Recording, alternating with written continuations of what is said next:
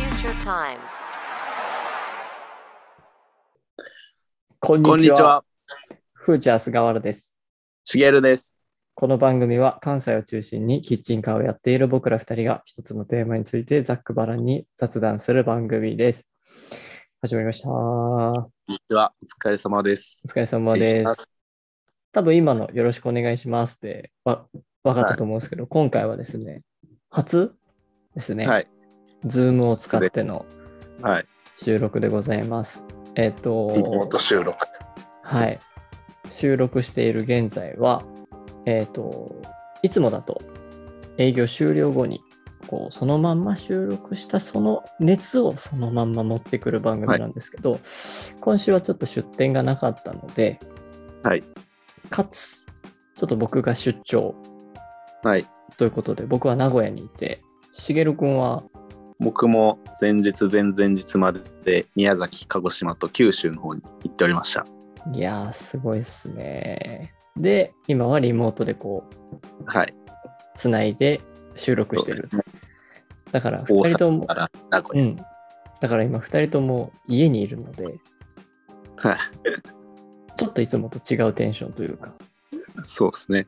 どうなることやらって感じですけども。もうでも新しい、あれですよね。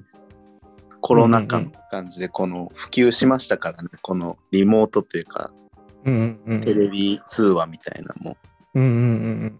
こう、今改めて収録してみるってなると、う。うんなんていうんだろうな、2020年のうん。はい、 5月、6月、あの、ズームのみが流行った時とかを思い出す感じ。うんうんうんうん。なんてそいれうか、こそね、うん。だからこんなにテレビ通話みたいなのをあの遠距離のカップルぐらいしか使ってなかったんじゃないかなと思うんですけど付き合ってた時テレビ電話とかしてた僕はしたことなかったですねないんかい。いやでも過去あ本当に数回ぐらいあったかもしれないですけどえなんかこの、はしげるくんが最初の時はさ、はい。パカパカだった、携帯。い、僕が中学校で初めて携帯持たせてもらったんですけど生意気だね。え違いましたあ俺、高校からだったな。あ高校からですかう僕んでも中3ぐらいからうんあの、ドコモ、i モード、全盛期の。ど。どんなやつ ?i505i とか。 70、702とかですかね。な なんか、その、わかんないですけど、 忘れちゃいました。ガラケーですね。いかいわゆるパカパカで。あ、僕パはカパカだった。スライドじゃなかった。もうまずはパカパカからデビューです。うーん。もうパケ放題とかあったの。パケ方でまだなくて、もう鬼、鬼使ってましたから、僕やばかったんですよ。え何回親に携帯取り上げられたか。え、何してたのやっぱネットいや、電話っすね。あの、電話、普通に通話代がってことそう、通話代がエグかったんですよえ、それその大丈夫当時かで、は海外のちょっとエッチなやつとか。い。いやいやいや、その、やっぱ中学生は純粋ですからね、そんなエッチなやつは見ないです、純粋だからトライしちゃうみたいな人が多そうじゃ ないダイヤル Q2 本とか。うん。なんかその当時は僕も電話代がすごく友達とかと、うーん。その電話しまくってて、うんうんうん。それこそ何でしたっけコム、コムみたいなのなかったですかセコムみたいな、なんか高校ぐらい入りませんでした。なんか電話するだけのアプリココムコムコムコムコム。名古屋では流行ってなかったんですかね。これでも同世代の人やったら、わーってなってるはずなんですけど、僕はちなみに持ってなかったんですけど、あ、コムっていう携帯があったってこそうそうそう。確かコム。なんかうっすらですけど、とへえ、それ使なっんてかた。携帯とコム持ってるみたい。僕持ってなかったんですけど、みんななんか流行ってたんですけど、それはなんかすごくわ安くて通話できるみたいなやつで、その当時は僕それ持ってなくて、普通にもう携帯電話してましたから、うわー今そうそ今でこそあれですけど、その当時の3、4万ってやばいじゃないですか。え中高生の。う。そんな使ってたそう、親に隠されてね、それをもう泣きながら探しながらやってましたよ。中3のシゲルは。中3のね、とか高1ぐらいまでは、え、何話してたの主に。え、だから放課後ってことでしょ夜とか。もう深夜ですよね。あの、恋空とか流行ったじゃないですか。流行ってたね。うんうんうん。なんか明け方まで話すみたいなね。けど、電話だから1対1でしょ。 1対1です。いや、もう何話すとかないっすよね、でも本当に電話って。あ、もうただただだべって。ただただだべって、覚えてなくて時間をな潰し。そうっすね。元気やからね、やっぱ中高生は。いいよね。ちゃんと青春してるよね、しげるくんは。ちゃんちゃんと青春してたんですかね、でも。うん。すごい親に怒られた記憶がすごいありますけど。いいなぁ携帯隠されたとかいい思い出じゃないですか。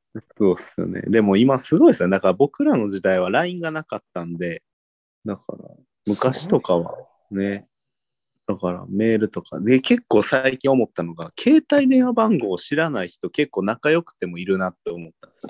いるなだから、この LINE、LINE 教えてっていうのは普通にフラットなんですけど、電話も LINE でできるじゃないですか、今。うんうんうんうん。だけど結構あの携帯の電話番号知らへんって人多多くないですかここ最近。多い。ね、なんか聞き、聞くタイミング難しいですよね。会社の人も知らないかもな、俺。うーん、あ、確かに。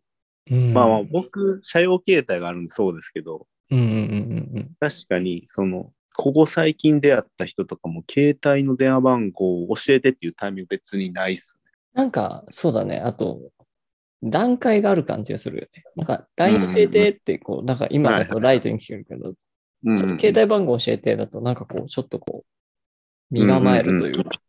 そうですね。なんか、もう一個仲良くならないとうん。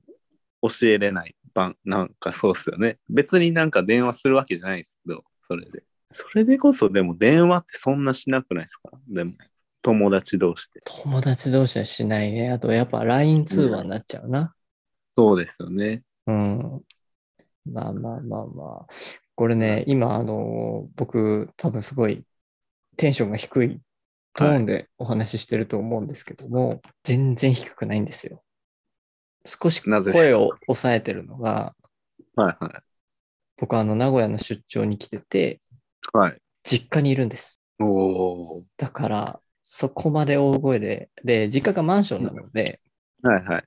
そこまでこう大きな声が出せないというか、うんうん。ちょっとね、今これ収録してる時間がだいぶ遅いので、うんうん。もうだからゲラゲラ、いつものテンションでゲラゲラゲラってもう一回も多分フーチャータイムズでないと思うけど、僕がそこまで 大爆笑したことは。ねえちょっとテンションは低いですけども、変わらず、はい。お家からお送りしてるってことですね。私は元気です。はい。ということで、はい。急に携帯の話になってしまいましたけども、はい。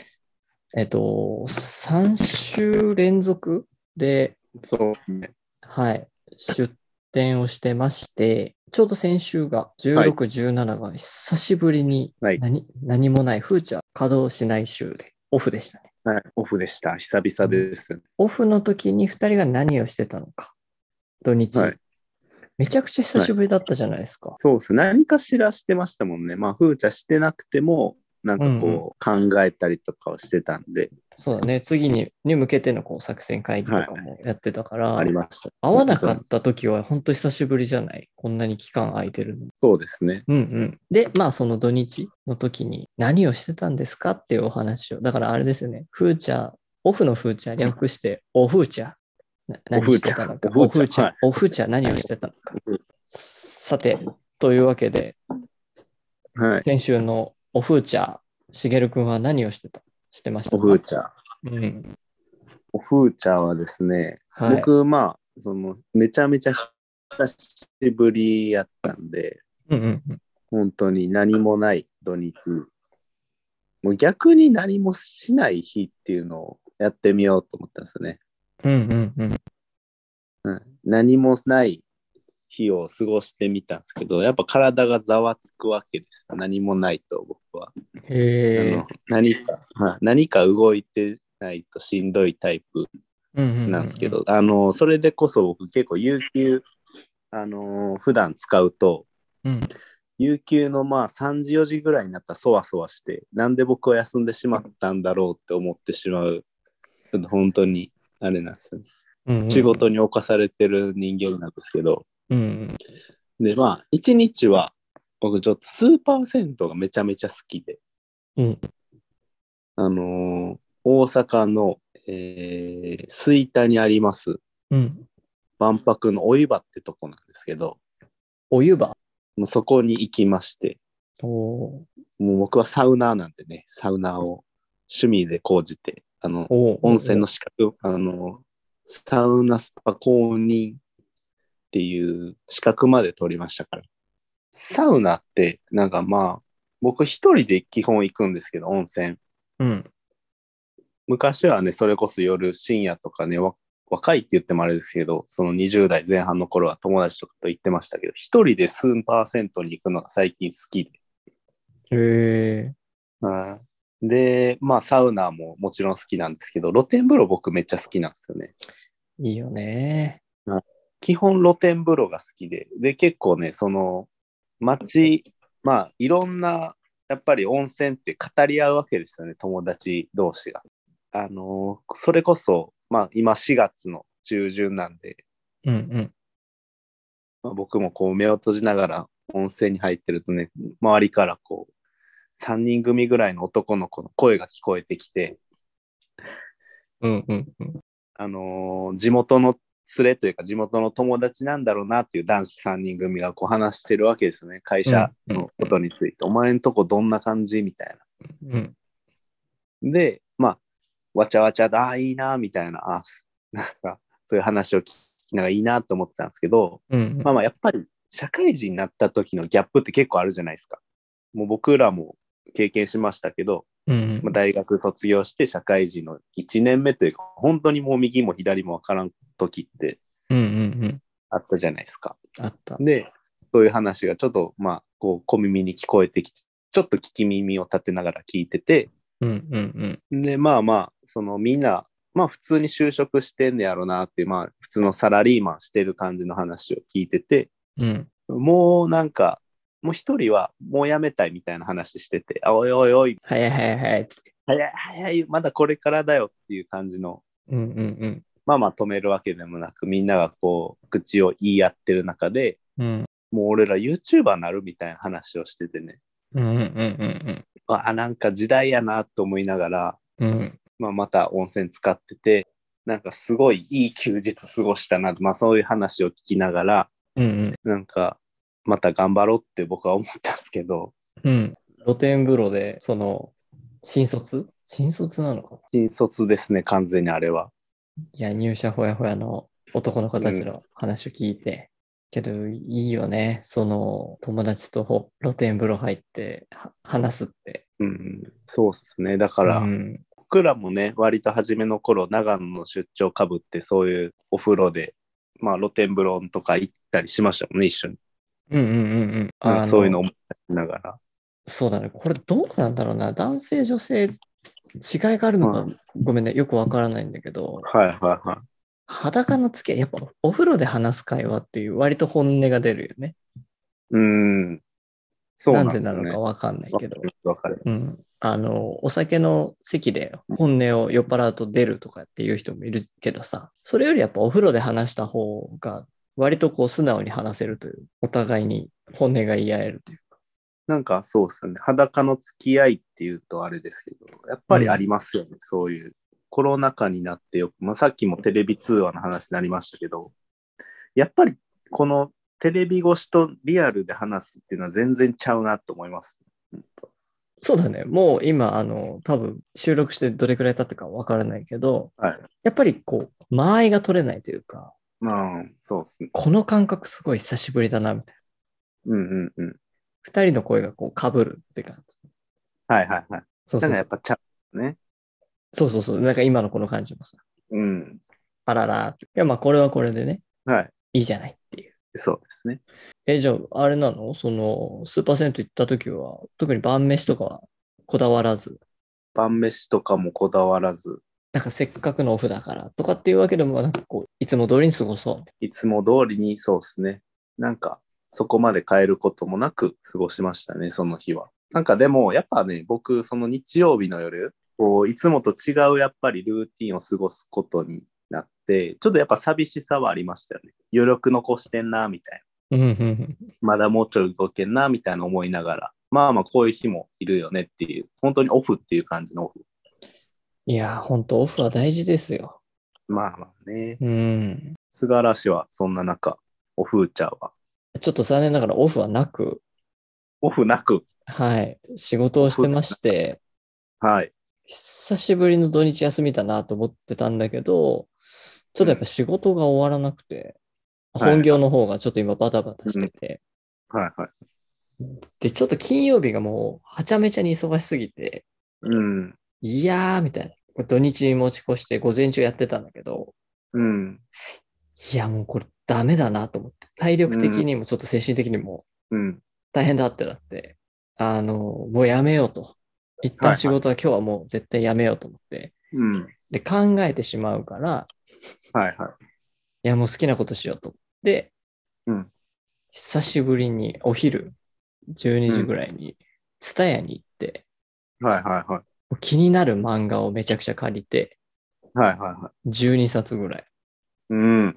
すごい。借りて、で、近所に、うん。近所のスーパー行って、お寿司を買って、うん。お寿司とビールを買って、帰ってきて、うん。お寿司開いて、缶ビールプシュッと開けて、はいはい。グビグビグビって飲みながら、うん。もうそしたらアウトじゃないですか。もう何も仕事なんて、うんもう仕でき事なんなていもう。できない、もうできない、もうできない、もうできない、みたいな感じ。わざと言い訳を作って、うん。強制オフを作りましたね、僕は。おー。うん。12時ぐらいからで、うん。そこから漫画を読んで、うん。で、借りてきた漫画が3作品借りてきて、幸せは食べて寝て待てっていう漫画と、うんはいバトルスタディーズっていう野球の漫画と、うん。 34歳無職さんっていうこの3タイトルをね、ちょっと借りてきまして、はいはい。本当にどれも良くて、うーん。あのいいですかご紹介させていただいても。はい。お願いします。本当にこの3作品良くて、うん。あの、幸せは食べて寝て待てっていう漫画がは、これ、まあ、あの、ざっくりしたあらすじなんだけど、僕ちょっとなんか免疫系の病気を持ってる主人公の女性の方なんだけど、うん。週4回のパート暮らしで、うん。マックスフルタイムではちょっと働けない、ちょっと病気持ちのうーん。方で、働きすぎるとちょっと疲れちゃったりとか、いろいろ考え込んじゃって、塞ぎがちになっちゃうっていう主人公の人が、家賃の更新のタイミングで、こう、倍払わないといけないみたいになった時に、いうや、んちょっと高すぎるから引っ越すかってなって、うん。物件を探してた時に、すごいぴったりの家賃の安い団地にを見つけて、うん。そこに面倒見の良すぎる大家さんのがいて、うん。隣にいて、その人たちとこう、共に過ごして、団地ののどかな時間に癒されるっていう漫画で、うん。ほのぼのしそうですね、これ。そうそうそうそう、ほのぼのしてるんだけど、やっぱりこうう、精神的な病気を持ってるから、精神的なのかうん免疫系なのかっていう病気を持ってるから、けどそこを細かく書かないんだけど、うん。なんか日常的に、あなんか疲れてる人に刺さるというか、うん。なんて言うんだろうな、自己啓発とか、もうこうしたら正解ですみたいな。うん。じゃなくて、こう、読んでて気づかされるというか、癒される豆知識とか生活の知恵とかもいっぱい詰まってる漫画で、やっぱね、昼間にビール飲みながらお寿司食べて読む漫画にぴったりだったね。いいっすね。うん。かで、俺、そうそうそうそう。で、俺そのまま昼寝して、とても幸せでした。とても良かったです。で、あと、バトルスタディースっていうのが野球漫画、はいは多分 PL 高校の、はいはなんか。いさ作者の人が PL 高校の卒業生で野球部の、野野球漫画なんだけど、はいはい。一応あの、憧れの野球名門校 DL 学園に入学して、はいはいはい。汗と涙と友情だけじゃないっていう甲子園に出るために全てをかけた高校球児たちの書く超絶リアル野球漫画っていうのがうーん。テーマなんだけど、あの僕最近、ふーちゃんもそうなんだけど、チームについてすごい考えてて、同じ温度感、ああ言えばこう言うじゃないけど、カーと2の関係を作るのってどうしたらいいんだろうとか、うんうんうん自分の伝えたいことをこう伝えて理解してもらうにはどうしたらいいんだろうとか、 うん。でなぜか、なんか最近すごいチームについて考えてて、はいはいはなぜか行き着いた先が野球漫画で、い。 のはなんかたまたま読んだジャンププラスっていうジャンプのスパイファミリーとか、最近アニメが始まったうんやつとかを配信してるジャンププラスっていうアプリの中で、記憶をなくしたキャッチャーとピッチャーの話があって、忘却バッテリーっていう、うん。なんかそれを読んでて、あ、なんかいいな、野球ってすげえいいスポーツなんだなって、うんうんうん33歳にして文化系が気づくっていう。 はいはいはい。一つの漫画になりそうですけど、それ。そうそうそう。なんか、野球ってすごいいろいろ考えてんだな、みたいな。うん。そのめちゃくちゃ駆け引きしてんじゃんみたいなのを、これ別に侮辱してるわけじゃなくて、野球、あ、すだからいちいちみんなこんな考えてんだよ。うん。ちなみに、しげる君というサッカー部だったじゃないですか。はいはいはい。考えてるの、やっぱり。あそこに人がいるからここに出そうとか、相手がどう、こう来るからボールをさそうでばすね、く。僕、そうですね。サッカーって多分僕が結構空気読むとか、なんかこう、あうんの呼吸じゃないですけど、そういうのすごい意識してるなって最近思ってて、菅さんともそうですけど、なんかこの人ってこうしてほしいんだろうなとか、ああやったらいいんだろうなっていうのは僕多分サッカーで培われたんだろうなってすごく感じてて、へえ。それは多分こいつがここに行くだろうから、ここにパスを出そうとか、うんうんうん。ここに走るだろうから僕はここを埋めようとかそういうのってサッカーすごくするんですよねポジション取りみたいな。へえ。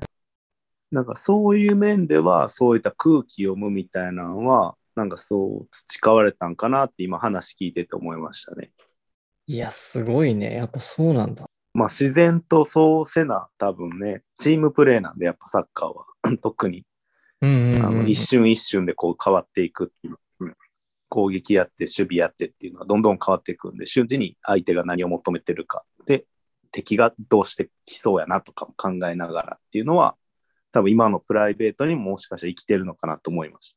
すげえなあやっぱ大会行ける人たちはすごいないやでもなんかそこを私生活にまで落とし込めてるかとかわかんないですけどうんうんうんうん。なんかでもそういうふうになんか野球とかってっていうのを菅原さんが言うとあサッカーまあ確かにそういう意味ではねいろんなやついますもんねだからチームスポーツやと特に、うんうんうんうんうん。うんそうなんだよね。だからあとサッカーってこう、すぐ、うん、野球ってこう、スリーアウトチェンジでそうですね変わるけど、サッカーってさ、本当にボール取られた瞬間に守備に回るとかさはいはいはいあれってテンション的にどうなのテンション的にえっと、ごめん、すごい、僕はずっと33年間文化系で生きてきたからあわからないんだけど、うん考え方は変わる。あ、守らないと、みたいなのか。あ、けど、そうあか。ーそれも、こう、なんていうか、相手の場を読みつつというか。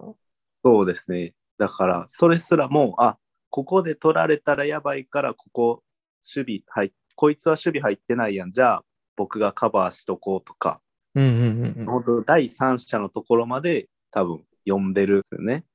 あ、こいつ行ったなとか、うんうんうんうんあここ行くみたいなのとかも結構ありますし、なんかそれが多分癖で分かってきて、人の癖で。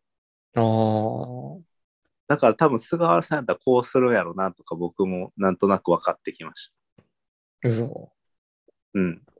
なるほどな。は例えばさ、はこう、サッカーで言うと、なんでお前あそこにいないんだよみたいな時とかってないの そのやきもきい。するあとあいりうます、かありあります、あります。そうい自う時は分もと思ってることと違うことが起きた時にすごいフラストレーションがたまります。う、うんうんうんうんうん。そういう時はどう対処するのその分自分が動くのかとか、あー直接言うのかとかっていう、そうですね。僕は言えないタイプやったんで、自分でカバーするっていうタイプなんですけど、もうじゃあいい、俺が行くみたいそうそうそうです。な。それをでも、もやっぱり言っちゃう子もいるし、うんうん口に出してしまう子もいるんで、なんかその辺がバランスなんやなと思いますけどね。そっか。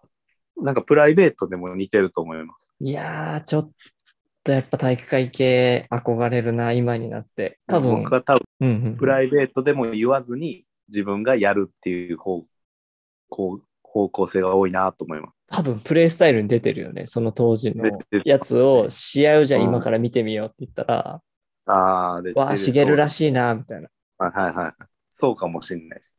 うんうんうんうんなんか自分のそうですよね。だから、パーソナルなところが育てられてたかもしれないですね。自然と、サッカー。そうだよね。多分無意識に。そうそうそう。で、野球もなんかいいチームプレーというか、うん。なんか自分が打って活躍するか、しっかり守っうてんその分を巻き返すかとか、こうサインで指示出したりとか、うん。結局は自分自身の戦いなんだな、みたいなことをこうバトルサイズを見てて思ってて、うん。こうなんか、漫画のコマとコマの間に、うん。見えてないんだけど、全員が努力、何かしら努力してる、素振りをしてたりとか、うん。見えないところでこう、誰かを思ってケアしてたりとか、うん。うん。ずっと訓練してたりとか、うん。もう結局で出た結論はもう自分自身が大きくなるしかないんだなっていうのはすごい痛感してそうっすよね。ちなみにでも、あれですか何のスポーツがやりたいとかあるんですかもし戻れるなら。あもし高校時代に戻れるならこのスポーツしておけばよかったな、みたいやっぱ今あーけどな野球もな野球ってすごいなと思うのがこう守備の時な。はい。全員がもうそこのステージに立ってる感じじゃん、うん外野は外野のステージだし一塁は一塁のステージ全員が目立っててはいはいはい。い や、お俺の今のこの記憶で33年間の今のこのテンションだったら多分お腹痛くて俺多分うんすぐトイレ行っちゃうと思うからね。野球は無理。 野球は無理です。野球は無理。はいなんだろうね。今だったらサ、サッカーとかやってみたいけどね。憧れますよ。全体を見ながら。う。うんん、なんかサッカーはそれこそなんか予測するんですってやっぱボールここに来そうやなとかなんなんちゃらごめんなさい今言葉が全然出てこないですけうどんうん予測して動かないとダメっていう,、なんか空間認知能力かななんかそういうのがあって、ここにボール来るやろなとかっていうのをすごい鍛えられるんですって。うん、うん、うんうん。っていうのも鍛えられるからすごくいいよっていう子供の発育みたいな。ああ、良さそうだね。だけど、それで言えば、うん。全然ごめんね。やっぱり俺体育会系じゃないなって今思った発想があって、はい。俺将棋部入りたいかも。えー、渋いっすね、将棋部。なんか2手3手をさ、はい。読んで、いろんなパターンを推測して、はいはい一はい。手一手を進めていくって、割と今の自分に、わなんだなんだろうな、テンション的に割と自分にうんうん、今必要な能力という、なんだろう、うん俺どうしたんだろうね、すごい悩んでるよね。おじいちゃんみたいな発想なんでます。うん。まあでもいいですよね、将棋。将棋すごいうん、今の自分に必要な気がするというか、うん。将棋始めるかもしれないですね。将棋ね、実はアプリはね、えおすすめいただいてて、あら、そう、将棋とね、麻雀のアプリを友達から勧められてうて、ーん。麻雀もね、ちょっと覚えないとな。まあ俺まだやったことないから。僕も麻雀わかんないですよね。うん。りゃんとかさ、なんかよくわかんないけど、なんかやっぱ言いたいあじりゃんま。す。うん。役満があっ本地た。あ、そうそう。はいはい。なんかすごい必殺技みたいなやつ言いたいんだけど。確かに確かに。俺、それこそ麻雀は大学時代、しっかり覚えとけばよかったなと思ああ、そうっすねう。う。ん。確かに僕もそこの道通ってなかったんで、あれですけど。そっか。だからしげるくんはどっちかっていうと、こう、雪山とか、アクティブ系だったのアね。クティブ系ばっかり行ってましたねう。ん、うん、うんうん。うん。で、ちょっと話を戻すと、まあその漫画を読んでて、で、その土曜日の夜、うん今毎週サカナクションっていうバンドがうん。夜 YouTube ライブで過去のライブ映像を配信してるんですえー、よ。で、その日土曜日は、はい。 2019年にライブを行った834.194っていうアルバムがあって、はいはい。それのライブ映像があったから、うん。ちゃんと自分で料理を作って、はいはお酒を用意して、い。はいはい。見て、もうめちゃくちゃ良かった。一人で見ながら、ちょっとと、途中、もう、カラオケとかも全然コロナ禍になってから行ってないからさ。はいはいね。うんそうそうそうそう。もう大、大合唱ですよ、一人で。うん。とてもいい夜でした。いいっすね。そうそうそう。で、ちょっと別件なんですけど、はい。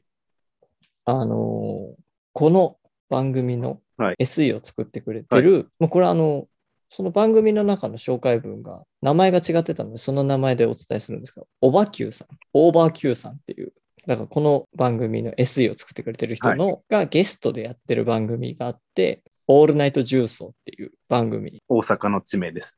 おそらそくうそうそう、重曹っていうはいオールナイト重曹っていう番組、あの、そのオーバー Q さんから、ちょっと良ければ聞いてくださいって言われて、聞いてみたんです。いやー、すごかったですよ。カルチャー濃いめで。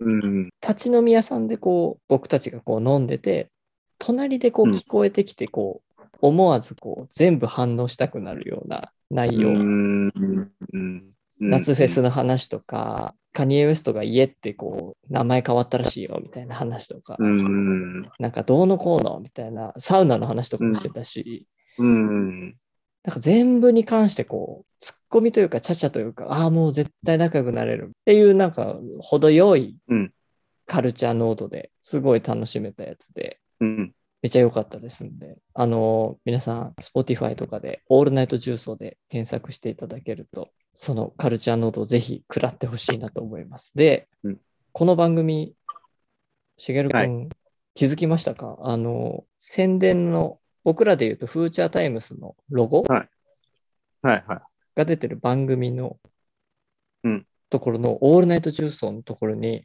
まあ男性がパソコンいじってるんですよ。はいはいはいその風景のパソコンのところにフーちゃんのステッカーが貼ってあるので、うえやっぱね、嬉しいよね。うん嬉しいっすね うん。なんかよくわからないけど、思わずスクショ撮っちゃった。うんいいっすねはいまあ、そんな漫画を読みつつ、はいあとはあれですね、えっと、前回のフーチャータイムスで出てくれました、山さん、アエンコーヒーの山さんが教えてくれた、うんポケマガで島耕作を読むっていうので、おー始僕あのまりましたよついに落として島耕作今読んでます。おおいいっすねめちゃくちゃ面白ないん。か僕、あの、不思議やったんですけど、あの、菅原さんはこう、山さんとずっと高校から一緒ですよね。確かうんうんうん。ですよね。で、僕は、なんか、何回かズーム、もう2回、3回ぐらいズームして、先ち合わせをね週うんそう、リアルでお会いして、うん。なんか帰り2人で新大阪まで送ってたんです、僕。山さんを名古屋に帰る。なんか、すごい不思議と昔からいる感じのグルーブを感じたっていうか、なんかすごい不思議でした。2人で、この菅原氏を抜きにして2人でなんか送ってる車の車中。うんうんうんうん。なんかすごいいい、いい時間やったんですけど、うんうん。